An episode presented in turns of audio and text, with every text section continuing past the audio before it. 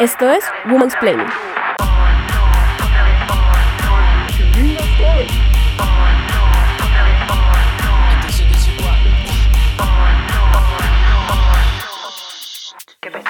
El Club de Toby es una manera de llamar a un grupo de hombres que se reúnen a hacer cualquier actividad prohibida para mujeres. La referencia viene de la historieta La pequeña Lulú, en donde Toby, el vecino de Lulú, montaba un club en la casa del árbol y vetaba a la protagonista.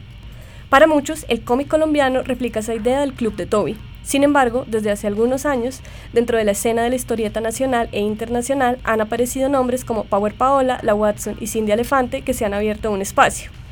Hubo antes de ellas otras mujeres que intentaron entrar en este club de Toby. Es difícil entrar a esta escena cuando los colegas están llenos de prejuicios sobre las historias que las mujeres tienen por contar y dibujar. Hoy en Woman's Planning hablaremos sobre la mujer en el cómic colombiano y como un bonus vamos a hablar también sobre la mujer en el cómic latinoamericano. Está con nosotros Cindy Elefante, ilustradora y autora de la novela gráfica Elefantes en el Cuarto. Hola Cindy. Hola Gloria, ¿cómo estás? Bien. Tenemos con nosotros también a Judith Gociol, la coordinadora del archivo de historieta de la Biblioteca Nacional de Argentina. Hola Judith. Hola, ¿cómo están? Y tenemos también a Daniel Jiménez Girós, el director del festival Entre Viñetas. Hola Daniel. Hola Gloria. Hola Cindy. Hola Judith. bueno, vamos a comenzar esta conversación sobre cómic colombiano y latinoamericano. Y me interesa que hablemos un poco primero como de esta idea que se tiene del cómic, que es solamente un género sobre superhéroes o sobre aventuras. Y estos superhéroes a veces están como un poco relacionados con esta nueva idea de marketing de género, que los superhéroes son solo para chicos y las princesas para chicas. Entonces muchas personas pueden entender que el cómic es algo solo para niños masculino, digamos. Y quiero que me hablen un poco ustedes sobre sus percepciones sobre este prejuicio y realmente cómo, qué es lo que pasa dentro del cómic. ¿Tú cómo te acercaste al cómic, Cindy? ¿Tú leías cómic cuando eras mm. chica? No, yo era parte de ese prejuicio cuando era pequeña y, y, pues de alguna forma yo no me acercaba porque pues tengo un hermano mayor y él, a él sí le gustaban mucho los superhéroes, entonces eh, pues nada, yo siempre lo vi muy como a ah, eso es de mi hermano de hombres y no, no me acerqué, de hecho yo llegué al cómic ya estando bastante más grande y pero pues la razón por la que no, no me acerqué prácticamente fue por eso. ¿Y cómo ha sido tu experiencia acercándote al cómic? Eh, no, yo leí de chica, bueno, no, lo que pasa es que en, en Argentina, eh, de historieta argentina, lo, no hay muchos superhéroes, no es una... La historieta argentina no se volcó demasiado a los superhéroes. Sí, por supuesto, llegaban todos los, los superhéroes eh, de Estados Unidos y mucho de las, las, bueno, como vos decías, de la pequeña Lulú, las, eh, las historietas traducidas por Novaro en México, que hubo, por los 70 llegaron un montón a, a la Argentina. Yo leía ese tipo de historietas, no las, eh, no las de superhéroes, sino bueno, las de la pequeña Lulú, Periquita, las que, las que traían las, las mexicanas que llegaban y, y en Argentina hay dos, hubo dos revistas fuertes de historieta infantil eh, o, de historieta para chicos que tenían mucha historieta, una es eh, Antiojito, que era García Ferré, y otra era Villiquen, Villiquen sigue saliendo hasta ahora, Antiojito no, y era como una, así, un... Eh, o leías una o leías la otra, Y no había esa percepción tampoco de que solo los chicos entraban a ese mundo como de las yo supongo, eh, yo creo que sí, yo no me la acuerdo. Eh, digo, me parece que las generales de, la historieta eran las mismas que estamos hablando y, quizás en Buenos Aires empezó a romper un poco antes que en, Buenos Aires, digo, en Argentina. Un quizás un poco antes de Colombia, por lo que ustedes dicen, pero sí creo que eran esas las generales. No me lo acuerdo yo, me lo acuerdo quizás más patente con una colección que era muy famosa en, en, Argentina que se llamaba Robin Hood, que era una de tapas amarillas que llegó a otros países de Latinoamérica y que esa era claramente novelas para mujeres, novelas para varones y yo leí toda la de mujeres y no leí ninguna de las de varones que eran Sandokan y las de aventura, ¿no? Eh, Verne, todo eso era para varones. Y digamos en tu caso, Daniel, que tú has sido un promotor, no sé si es correcto decir eso, pero has sido un promotor de la lectura del cómic en Colombia y que realmente mucho, creo yo, de la expansión que ha tenido la escena de la historieta en Colombia ha sido gracias a ti y a que a ti te gusta mucho leer el cómic. ¿Cómo lo ves tú desde el lado de esa persona que promueve la lectura de las historietas? yo creo que en el asunto colombiano, pues o el escenario colombiano es muy influenciado. Evidentemente, digamos como que el mercado de superhéroes, que es uno de los géneros más importantes dentro del mundo de la historieta en Estados Unidos, eh, evidentemente como marketing, como marca y como, como marca de nación además del, del mercado de Estados Unidos, pues es claramente algo que influenció mucho o que ha influenciado mucho pues, a un mercado como el colombiano. Entonces esa presencia de los superhéroes, de hecho no creo que solamente en historieta, porque yo creo que generaciones más recientes, y más recientes ni siquiera me refiero pues como las de los últimos 10 años, sino desde los años 70 para acá, se han acercado a los superhéroes a partir de películas o a partir de calzoncillos, medias, o sea, cualquier, cual- cualquier otro tipo de elemento de marketing. Sí.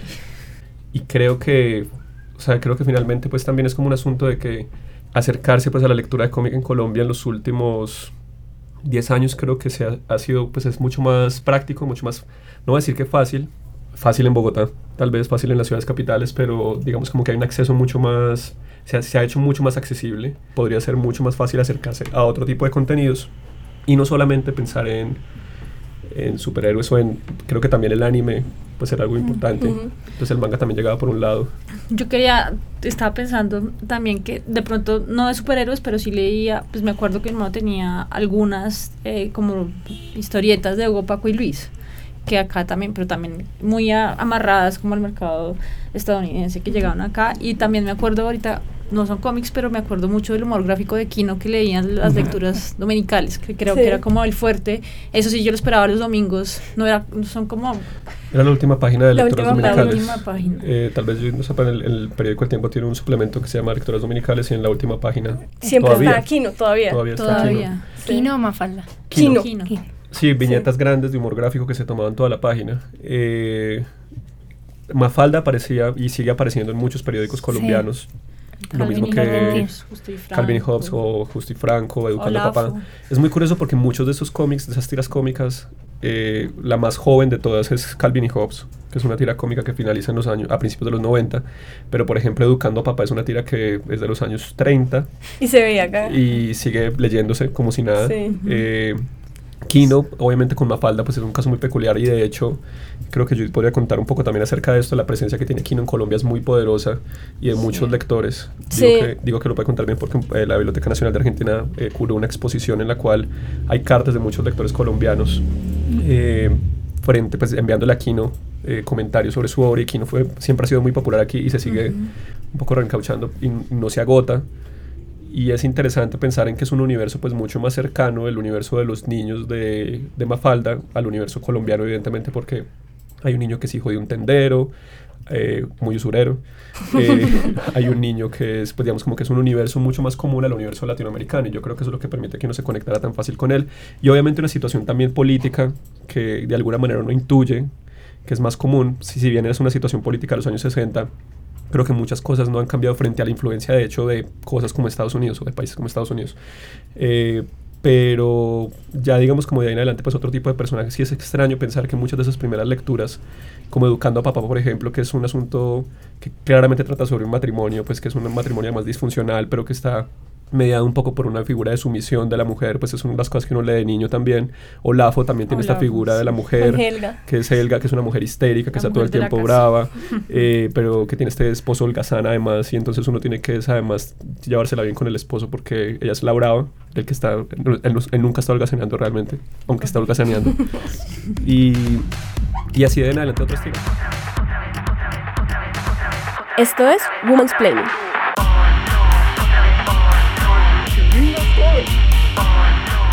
Creo que esto nos puede llevar un poco como a la diferenciación de los contextos en donde se están produciendo cómics y como Argentina, por ejemplo, es un lugar que tiene una historia de producción de historietas muchísimo más grande que el que tiene Colombia, no sé, nosotros en los 80 leíamos todas estas cosas que nos llegaban, pero la producción de cómic me imagino que era muy poca y no, nunca se pensaba que en Colombia iba a haber alguien que hiciera la mafalda colombiana, bueno, ¿cómo se...? La producción de cómic local. Sí, la producción de cómic local para el momento, o sea, en comparación con la Argentina, pues es completamente, o sea, va a otro paso y va a otro ritmo y está llegando como a un nivel de explosión ahora, pero pues, digamos, en Argentina nos llevan un montón de años. Y quiero que nos hables un poco como de cómo ese contexto argentino y, y sí, como cómo se inscribe la mujer ahí, si es algo en la periferia como ha sido en Colombia o si desde el principio la mujer en la historieta argentina ha estado presente.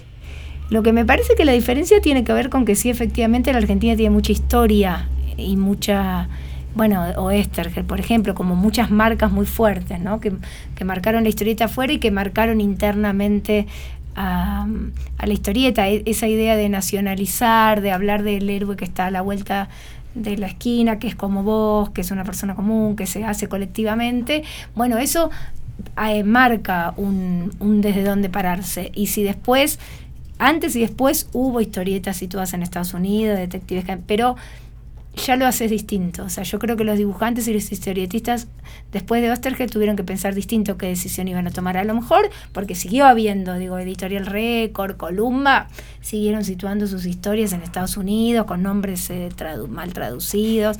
Pero bueno, pero es como una decisión, ¿no? Que es, eso creo que le pasó a la historieta argentina, que tiene referentes que la obligan a decidir para dónde va a ir. Eh, y en ese marco me parece que eso, es, esas historietas que vos describías, también hubo por los 20 una serie de historietas que llamaban familiares en la Argentina, que eran ese, ese prototipo, ¿no? Del, como vos un poco decías, el que salía de juerga, el que no trabajaba, medio chanta, medio que inventaba cosas, que no se sabía nunca muy bien cuál era la, no era nada muy claro, y una mujer que o era muy sumisa y, y siempre era como un modelo familiar de una, si la mujer era muy sumisa, entonces las hijas eran unas hijas así como bogué, viste, preciosas y súper delicadas y que siempre estaban como suspirando, tiradas en un sofá. Qué pena te interrumpo, eso, autores eran hombres, me imagino. Digamos de eso, sí. Sí, hay, hay como suelta alguna mujer, pero la mayoría eran por hombres, y el otro modelo de mujer que se representaba era el de esta mujer así como como contra el modelo de mujer y como casi como un hombre, pero en cuerpo femenino que los corría con un palo de amasar en la mano. Y, eh, y, y, después siguió habiendo mucha, sí hay mucha presencia de la mujer en la historieta, pero es una mujer hecha por hombres en general. Eh, muy eh, bueno ligado a un modelo de, muy, fuerte sexualmente como como de, de, caramelo para los hombres no eh, funcionaban en general los papeles que tenían más tenían que ver con eso. Hasta eh, con algunas excepciones pero digamos que el movimiento es fuerte se rompe en los 80 con con todas las, las revistas de ediciones La Urraca y con Fierro eh, con superhumor, donde empieza a aparecer una camada de mujeres, eh, donde están Maitena, está Patricia Breccia, que lo que hicieron, eh, Mariel cobre menos, pero el, resto es contar historias de mujeres, pero contarlas desde la perspectiva de una mujer, o sea, tomar la voz de la mujer, pero ya no para mostrarla como una heroína sexy o, o una así un marimacho, sino para contar lo que les pasaba como mujeres en, en el ámbito doméstico, con los hijos, con sus parejas, en el trabajo. Y ahí hubo un gran cambio, porque ahí hubo como una asunción de la voz de la mujer, ya no delegada en otro, sino contada por las propias mujeres y en buena medida tuvo que ver con estos temas. Ahora me parece que esa línea siguió, creció un montón, bueno, Power Paola, que ustedes decían, es un ejemplo, y también se diversificó. Me parece que ya, si bien hay una gran tendencia a hablar sobre, sobre lo que les pasa como mujeres, creo que por un lado las cosas que pasan como mujeres no son iguales a las de los 80 y también de hablar de otras cosas. Me parece que están empezando a ver eh, mujeres que, bueno, hay una que hace, vive en el norte, en Buenos Aires, que hace una superheroína, que no siempre tienen que ver con, con, la condición de mujer, que bueno, que es lo que debía, lo que debía pasar, estar en paridad con una producción, sea del tema que fuere, ¿no? Y a mí eso me interesa mucho porque creo que también es otro de los sesgos que hemos encontrado y es sobre cómo, si bien las mujeres han conseguido una notoriedad grande, han conseguido distribución de sus historias y de sus libros, también está como esta cosa un poco segregatoria, en donde las historias de las mujeres son historias autobiográficas, eh, son historias confesionales, son historias de sus diarios, y digamos que sí, claramente hay una línea que se puede trazar sobre esta tradición de novelas gráficas hechas por mujeres. Tenemos Elefantes en el cuarto de Cindy, pero también tenemos Persepolis, tenemos Virus Tropical de Pobre Paola, pero también siento que hay hombres que han hecho ese tipo de historias. Para mí viene, por ejemplo, Epileptic de David B., que es la historia de su relación con su hermano, es epiléptico. O sea, no es algo que me parece que sea solo para mujeres, pero sí siento que se ha comenzado a mercadear, como que las mujeres solo hacen este tipo de autobiografía. Entonces, pues quería preguntarle a Cindy un poco como sobre su llegada al mundo del cómic eh, colombiano, si sentiste como algún tipo de resistencia o si fue algo más tranquilo y si algún tipo si algún momento te has encontrado con algún tipo de prejuicios como sobre con esta idea de la autobiografía es lo que hacen las mujeres y eso es sensible y ya. Mm, bueno, no, mi, mi llegada, digamos, ya como a la industria, ya teniendo elefantes en proceso, fue pues Pablo Guerra, que es el editor, la relación que tuvimos siempre, eh, incluso desde el inicio con Felipe, cuando yo no conocía a Pablo todavía, todo fue muy, pues yo no sentí nunca ninguna presión de nada, yo no sabía tampoco cómo en qué gran mundo me estaba metiendo del todo. Sentí como un apoyo, como de dale, trabaja, produce, que lo que tú tienes por decir es importante, como que yo en un punto tampoco me lo creía. Creo que esto también es importante, pues yo voy a hablar desde mi experiencia, decirlo. Yo en algún punto sí pensé como, bueno, ¿y por qué hablar de una autobiografía? ¿Cómo puede cambiarle eso la vida a alguien? O sea, ¿qué tiene mi vida que, que sea como trascendental o por qué hablar? Y con el paso del tiempo también fui, fui entendiendo que eso también habla como de un contexto social, cultural, de problemáticas de personas con de problemáticas en mi caso con el que personas se pueden sentir identificadas y como y salir adelante, entonces creo que es, es totalmente válido. Es que hubo todo un momento en que la historieta autobiográfica casi copó eh, a, la, a la historieta, o sea que lo autobiográfico copó a la historieta, que creo que no fue solo argentino ni solo colombiano, es un fenómeno más grande y, con trabajo que han logrado trascenderlo, porque cuando vos preguntabas del autobiográfico, a mí me parece que finalmente es una excusa. El, el, asunto es que vos hables de algo y de otra cosa, ¿no? Que el autobiográfico sea un camino como otros me parece que en Argentina hubo historietas que lograron eso y hubo otras que terminaron siendo como un club de amigos que lo entendían los cinco que lo leían y nada más. Y que no, no, realmente no hizo eco, no, no contaba más allá de dónde iban a comer. O, eh, pero la, la, historieta autobiográfica que pasó de ese nivel, yo creo que sí hizo, que es muy empática con el otro porque vos te sentís muy representada. Eso, digamos que la autobiografía tiene unas características muy puntuales que yo creo que son muy valiosas, que es como lo, lo que acabo de decir. Y en ese orden de ideas, eh, pues ya estando acá trabajando y metida un poquito más en el cómic, yo no he sentido discriminación de ninguna forma, he sentido de pronto comentarios de algunos colegas que, que, se han hecho como debates y hace a finales del año pasado hubo un comentario de Álvaro Trucha Frita que decía que, que, el cómic en Colombia no existía y bueno, esto daría todo un debate y si no estoy mal me pareció leer eso, esa, ese comentario de no, pues es que las mujeres encontraron como en la, en la autobiografía como ese, esa formulita para salir adelante. Y, y, y, pues yo no estoy de acuerdo, creo que hay muchas mujeres ahorita produciendo y no necesariamente es autobiográfico todo. No sé, Daniel, ¿tú Daniel, ¿hay cómic en Colombia? Abramos el debate. Pues ahorita estás escuchando esto, déjame decirte que eres un tipo sensible que hace autobiografía. Pero no lo sabe. Él lo sabe. De hecho, eso es lo que iba a decir. O sea, curiosamente hay una... Yo creo que hay una lectura pues muy plana. No es responsabilidad de ella, no fue por ella. Ella no, nunca se lo ha propuesto tampoco. Y ha sido muy responsable, yo creo que fijando esos límites también. Pero hay un asunto y es que como Power Paola es la autora más popular eh, de hecho, en este momento va a ser más popular, justamente por el tema de la película de la adaptación de Virus Tropical.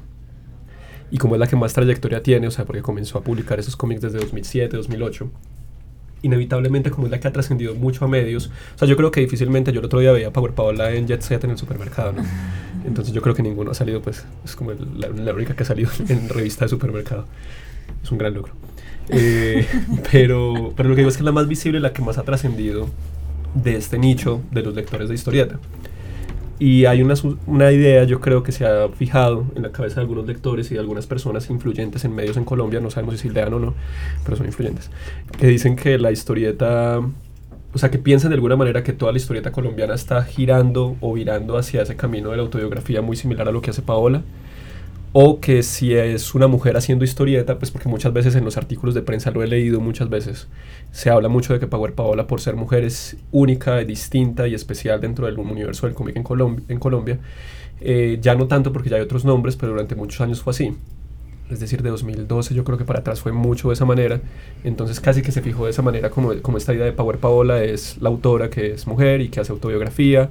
Y casi que eso era como como un calco de que, por ejemplo, cuando apareció Mariana Hill con Raquel el fin del mundo, que no es un libro autobiográfico, es un libro de ficción. Algunas personas lo asociaban como que era autobiográfico y pensaban que era María, eh, Mariana haciendo trabajos autobiográficos. Esto fue en el 2012. Mónica Naranjo, por ejemplo, hace un tipo de cómic que es muy digamos, un tipo de narración gráfica que podríamos llamar cómico, narración gráfica, pues digamos de una manera expandida, muy arriesgado, muy atrevido, muy experimental, también si se quiere utilizar ese término, que no es autobiográfico, es muy contemplativo, tiene seguramente el peso que tiene la, la vida de cada autor en, en, en, su obra. O sea, yo creo que no está ligado solamente a eso. Y ahí vuelvo un poco a lo que decía antes, Trucha Frita, si sigues escuchando. Quédate con nosotros, Trucha Frita, te tú queremos. Sabes, tú sabes que te quiero. tú sabes que eres un gran amigo y te quiero. Pero te voy a decir que realmente es muy curioso porque eh, lo autobiográfico no es una marca exclusiva de, de, hombres en ningún momento en el mundo de la historieta, ni en el mundo de la literatura, ni en el mundo de, pues de, de, de, la creación, pues digamos, exclusivamente de mujeres. Yo creo que también estamos aquí tocando un punto que me parece súper interesante, ya como más hacia el fenómeno cultural. Entonces me parece como interesante pensar también que en la visibilidad que han tenido Power Paola o Cindy también tiene que ver como con este otro tipo de circulación un poco más cercana a la industria editorial tradicional que a la industria editorial fancinera. Y es extraño que justamente han sido las mujeres las que han logrado estos caminos un poco periféricos al cómic que las han llevado a ser un poco más visibles. No sé, ¿tú qué piensas, Cindy, de, de esto? ¿Tú conocías mujeres que hicieran cómic antes? Cuando comenzaste a trabajar en Elefantes, ¿tenías referentes colombianos? Eh, colombianos, eh, Power Paula era como el referente número uno pero pues al lado de, digamos, de, de esos nombres de, de, Power Paola, cuando eh, mi profesora me dio referentes, estaba Alison Bechdel, estaba, eh, se me olvida siempre el nombre de, de, la que escribió La Perdida. Jessica Abel. Jessica Abel, eh, y de hecho hoy en día yo sigo como que trato de buscar también muchas mujeres que hagan cómic. Y, y, hay unas que también veo como su trabajo y digamos hay una que me gusta mucho que se llama Bárbara Jelling que tiene una obra que se llama eh, ay pucha se me olvidó el nombre. Bueno es una es una alemana y es ahora como sobre la mujer y su trabajo. Son o sea si tú ves las ilustraciones son como hechas en gouache o sea son obras de arte completas. Entonces eso yo decía como no esto se puede hacer eh, esto puede va para algún lado me, inspira que puedo contar mi historia, que no tengo que tener como, ah, bueno, esa es otra co cosa importante. Creo que dentro de los referentes lo que yo buscaba era que no estuvieran de alguna forma eh, tan asociados al cómic de superhéroe, que fuera necesariamente la viñeta, el, el claro oscuro, eh, o sea, solamente blanco y negro. Eh, sino que yo quería hacer como otra propuesta y también me interesaba buscar otros referentes que se salieran un poco como de, de esa idea del, del cómic, que se, es más barato y por eso es blanco y negro y por eso hacemos una publicación tan, tan larga. Yo quería también proponer, por eso mi cómic también es como a color, yo quería que no necesariamente tuviera esta estructura de las viñetas marcadas o de los globos supermarcados, sino buscar otras alternativas.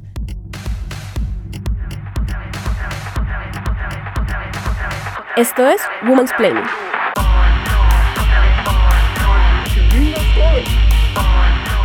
Creo que esto se, se, empata, digamos que obviamente tú le estás hablando desde el lado de la dibujante y como todas las cosas que fueron importantes para ti, pero digamos que se empata, o sea, me llama la atención que tu único referente nacional para ese momento fuera Power Paola, o sea, que no hubiera tampoco tantas otras, porque digamos en mi caso personal, cuando, o sea, lo que a mí me empujó ya definitivamente a escribir y a terminar lo que estaba escribiendo fue comenzar a leer otras mujeres de mi edad que ya habían publicado novelas uh -huh. y como darme cuenta como, uff, sí se puede. Uh -huh. Y eso fue como definitivo. O sea, esa conversación con las otras cambió completamente lo que yo estaba haciendo. Pero digamos que me llama la atención que tu conversación fue con Paola, digamos, conversación de lector y como artista, digamos, pero que esos referentes de mujeres en cómic colombiano no, no están tan claros, digamos, aunque ahorita las que las que yo siento que estaban como más activas produciendo cómic eh, no somos todas las mejores amigas que nos vamos a echar por la y a dibujar. Pero yo sí que yo sí siento y he sentido desde siempre como un apoyo entre todas. Como que y bueno también es cierto que hoy en día la tecnología permite muchísimas cosas para compartir para mostrar autores y bla bla bla.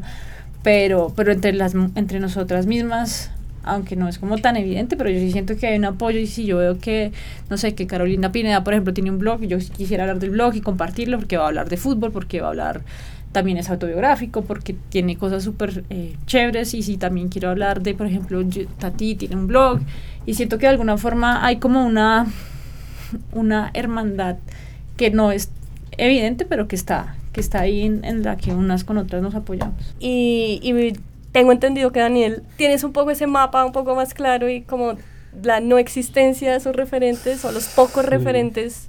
La historia, la, la evaluación y más que evaluación, digamos como el estudio y la reflexión sobre el desarrollo de la historieta como fenómeno cultural, editorial, eh, como arte en Colombia, es bastante, o sea, hay muchos vacíos. Hay cosas importantes que se han hecho. De hecho, Pablo Guerra, que es el editor de Cohete Comics, es uno de sus grandes estudios justamente del tema. Y creo que la razón por la cual Pablo ha sabido leer muy bien el momento y sabe leer muy bien, digamos, como la construcción de un catálogo en este momento con Cohete Comics, es porque es un tipo sensible frente a esas ideas y frente a lo que significa, pues digamos, apostarle a autores jóvenes o autoras o autores que quieran hablar, por ejemplo, de temas de conflicto o de temas que la historieta colombiana ha tocado tangencialmente y que tal vez debería enfrentarse a tocar de manera mucho más firme. Y creo que eso tiene que ver mucho con el ímpetu de Pablo y seguramente Felipe también, Felipe González, que es el editor de Laguna, pues que son dos editores que tienen un criterio. Creo que eso es lo que diferencia justamente la construcción de ese catálogo y por eso le apuestan los trabajos que han publicado, como es el caso del, de Elefantes en el cuarto de Cindy. Eh, Pablo, de hecho, viene de investigar durante toda la década anterior. O sea, él viene de ser editor, de editar fanzines, de investigar también, de, de graduarse en literatura y de ganarse un premio por su tesis sobre cómic. Por primera vez, creo que era la, la, primera vez que se ganaba una tesis en la Universidad de los Andes eh, tratando un tema de cómic específicamente. Entonces, eh, hay, digamos, como una historia también de investigadores Hoy en día hay una historia de críticos, afortunadamente ya hay blogs con personas que están publicando mucho y están haciendo crítica en Colombia juiciosamente y debates también abiertos y, candentes. Algo que también creo que falta un poco también y que ha faltado históricamente pues, en el mundo de la historieta colombiana, pero no ha habido mucha reflexión sobre su historia. Y es porque es una historia muy anecdótica por un lado, mucho, es un páramo, un poco, o sea, como que una planta aparece cada 30 metros. En el caso de la historieta colombiana, durante los primeros 50 años hay muy pocas publicaciones hechas por autores locales. Hay cosas increíbles, pero son cosas que se publican cada 10, cada 5 años, luego empieza un poco como a tener un sentido más amplio desde los años 60 en adelante. Y yo creo que hay muchos baches, es porque principalmente no hay mucha memoria conservada. O sea, yo creo que a mí una de las cosas, vale la pena decirlo, y yo creo que, que, es un honor tener a Judith justamente en esta conversación, es por eso. El ejercicio que hace, por ejemplo, el archivo de historieta en la Biblioteca Nacional en Argentina es justamente algo que en Colombia no existe en ninguna biblioteca. O sea, no hay ninguna biblioteca en Colombia que haya conservado, por ejemplo, o que incluso al día de hoy esté interesada en conservar esa memoria histórica del cómic colombiano. Eh, hay intereses de investigar y de ubicar ciertas cosas que están por ahí en las hemerotecas, pero no hay un archivo que pretenda conservar esa memoria. Y lo que ha sucedido, vale la pena decirlo, y yo, yo a veces sueno un poco agresivo con esto, pero creo que es real porque vale la pena recordarlo para evitar que pase. Lo que sucede es que durante mucho tiempo las bibliotecas patrimoniales colombianas como la Biblioteca Nacional o la Biblioteca Luis Ángel Arango o la Biblioteca Pública Piloto en Medellín eh, desecharon de manera constante. Eso ha sucedido en muchas bibliotecas del mundo, pero aquí digamos como que es un ejemplo puntual. Desecharon de manera constante todo lo que les llegaba en historieta, de producción local o internacional porque consideraban que no era valioso. ¿Pero estás hablando como en, periódicos o, libros? Revistas, periódicos, fanzines. Digamos como que ahí había cosas y es que claramente muchos de esos fanzines y esas revistas no tenían ISBNs o ISSNs, entonces no pasaban por el tema de depósito legal. Muchas todavía no pasan por depósito legal. Pero cuando incluso llegaban cosas o cuando incluso había cosas en periódicos como tiras cómicas que es el caso simple de Adolfo Samper con Mojicón, que es el primer, los que algunos, lo que algunos consideran el primer cómic hecho por un autor colombiano en los años 20 del siglo XX. Eh, esa colección es muy difícil de hallar o fue muy difícil de hallar durante mucho tiempo porque el periódico era difícil de hallar, o sea, era difícil de comprar esa colección, pero sobre todo porque esas páginas donde aparecían los cómics pues no eran tan importantes. Entonces se, se, desechaban también. Entonces hay muchos vacíos. Y yo sé que, por ejemplo, Pablo, yo también lo he hecho, hay otras personas que también lo han hecho en universidades y cada vez hay más tesis de cómic en muchas universidades colombianas en áreas de literatura, diseño, antropología, sociología, etc. Eh, cada vez que se quiere enfrentar esa historia, investigar sobre el cómic en Colombia, hay muchos vacíos. Entonces, volviendo, digamos, como al tema de la presencia de mujeres, y, sé que Cindy quiere decir algo aquí importante, eh, creo que seguramente hay alguna mujer en algún lado yo, yo, yo, me querría atrever a decir eso, o sea, yo me querría atrever a decir que, que no es Power Paola la primera, yo creo que, que además eh, hay muchas mujeres antes, o sea, puedo dar constancia, por ejemplo, de Constanza Spitia, que es eh, una mujer que estuvo muy presente en la movida de los fanzines y la organización de ferias. De hecho, editaba un fanzine que se llamaba Lunática a finales de los 90, donde solamente publicaba, eso era un fanzine de tamaño mínimo, era una cosita pequeñita de, de 7 por 7 centímetros, pero ahí publicaba solamente el trabajo de mujeres dibujantes y autoras de historieta muy principiantes, muy amateur. Y, Constanza además era parte, era, era amiga y se, rodeaba de todo este grupo de autores que hoy en día son autores muy valorados dentro de esa historia del colombiano, como el mismo Trocha Frita, como Will Zapata, como Johnny Benjumea, como Pablo Marín, como, o sea, todos estos nombres que fueron parte de este universo que despegó en los años 90. Constanza era parte de ese movimiento y de hecho era una mujer que agitaba un montón esa escena entonces se hacía ferias. De hecho, si, si, uno googlea Constanza Spitia y googlea como ferias de cómic, por allá yo recuerdo que hace unos, hace unos meses googleaba un artículo del Tiempo publicado en 1999, donde hablaban de una feria de cómic y los comentarios que daban los autores eran un poco como los comentarios de hoy en día. Queremos que la historieta salga adelante, un poco eso. Eh, pero hay presencia de mujeres, no solamente creo yo, y, y, esto es importante, el universo de la historieta, por ser un universo que tiene que ver mucho con la autogestión y por no depender, digamos, como de unos poderes editoriales tradicionales, ahí entra el fanzine eh, no solamente es la presencia de la mujer, yo creo que como autora, o sea, también hay una presencia importante que habría que rastrear de la mujer como gestora del, del, universo de la historieta en Colombia, por ejemplo. O sea, yo creo que es el caso de Constanza, es el caso de que, por ejemplo, muchas de las personas que han estado alrededor de Entre Viñetas han sido mujeres, y yo creo que deberían hacer parte de esa historia también, seguramente. Entonces también hay mujeres que han trabajado en investigación, también han trabajado en curadurías, también han trabajado en gestión, han doblado sus fanzines y han puesto a circular esas cosas y han sido críticas también y han sido eh, digamos como que han generado engranajes de motivación también para que, para que exista este mercado también. Esto es Woman's Planning.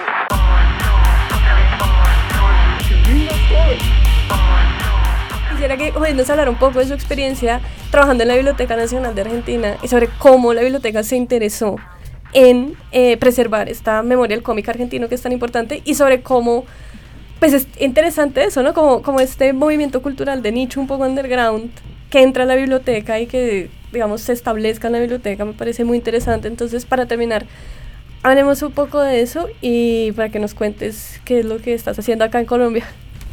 Eh, en la Argentina a mí me parece que la institucionalización del cómics, eh, por decirlo de alguna manera, eh, es bastante reciente también. Eh, por el 2010, por ahí me parece como algunas señales más que creo que tuvo mucho que ver eh, en cierto modo con el gobierno anterior argentino en el sentido de que me parece que, que era un tipo de lenguaje bastante afín a, como fue también el documental, por ejemplo, ¿no? Como que hubo producciones culturales que tuvieron que ver, que su forma eh, tuvo que ver con la época y la época tuvo que ver, ¿no? Como que hubo ahí una, un retroalimentaje y algún fenómeno interesante. Eh, hubo una institucionalización en el sentido de, bueno, que se creó el Museo del Humor, que, que empezó a funcionar nuestro archivo, que la feria de Frankfurt del 2010, en la que Argentina fue invitada de honor, fue con una muestra de historieta argentina. Em, ¿Hace cuánto funciona el archivo? Qué pena. El archivo funciona desde el 2012. Em, creo que este fenómeno existe, creo que es reciente, que hay que batallarlo, digamos que no es que está dado y está queda, queda ya institucionalizado para siempre. Eh, me parece que, que y que eh, viene de una historia previa mm, hubo en, la propia biblioteca nacional se hacía lo mismo que eh, hubo periodos hay periodos de historieta muy completos eh, que en su momento estuvieron muy completos hubo hay periodos que se recuperaron después y que se fueron completando y hay periodos que no están porque también se tiraban las revistas. Esa idea creo que que estaba latente, estuvo latente mucho tiempo, no como en un divorcio entre la popularidad que tuvo la historieta, que fue muy grande, y la cantidad de lectores, y el reconocimiento oficial o académico de, ese lenguaje como un, como un lenguaje posible de ser estudiado, preservado. eh, Sasturain tiene una, una frase que si no me equivoco la escribió en la revista Fierro, o sea que estamos hablando de los 80, que decía algo así como que la, que la historieta es a la historia lo que la camiseta a la camisa, ¿no? Como que, que siempre tuvo un lugar un poco eh, menos y, que, de, pelearlo. Me parece importante agregar, y creo que uno de los grandes retos en Colombia eh, lo tienen las bibliotecas justamente, en el tema patrimonial, porque igual la Biblioteca Nacional en Colombia está trabajando en el tema, la piloto también en Medellín, y han cambiado mucho la percepción que han tenido hacia la historieta. Me imagino que aquí a un tiempo, no creo que muy lejano, pues habrá espacios mucho más juiciosos sobre patrimonio de historieta colombiana, pero creo que también es una labor de los lectores y de los autores justamente, pues lo que comentaba Judith, o sea, también pensar un poco como de qué pasa con estas colecciones que tienen de fanzines, qué pasan con estas obras que tienen, qué pasan con estos libros que muchas veces claro, no los llevamos y no pensamos en los depósitos legales como esa importancia de que después puedan ir a un investigador a analizar estas cosas. Entonces creo que es... Y hacer un Eh, pasamano. Sí, o sea, también pensar que no estamos solos y que no están solo los autores, sino que también están los gestores, los lectores, los críticos.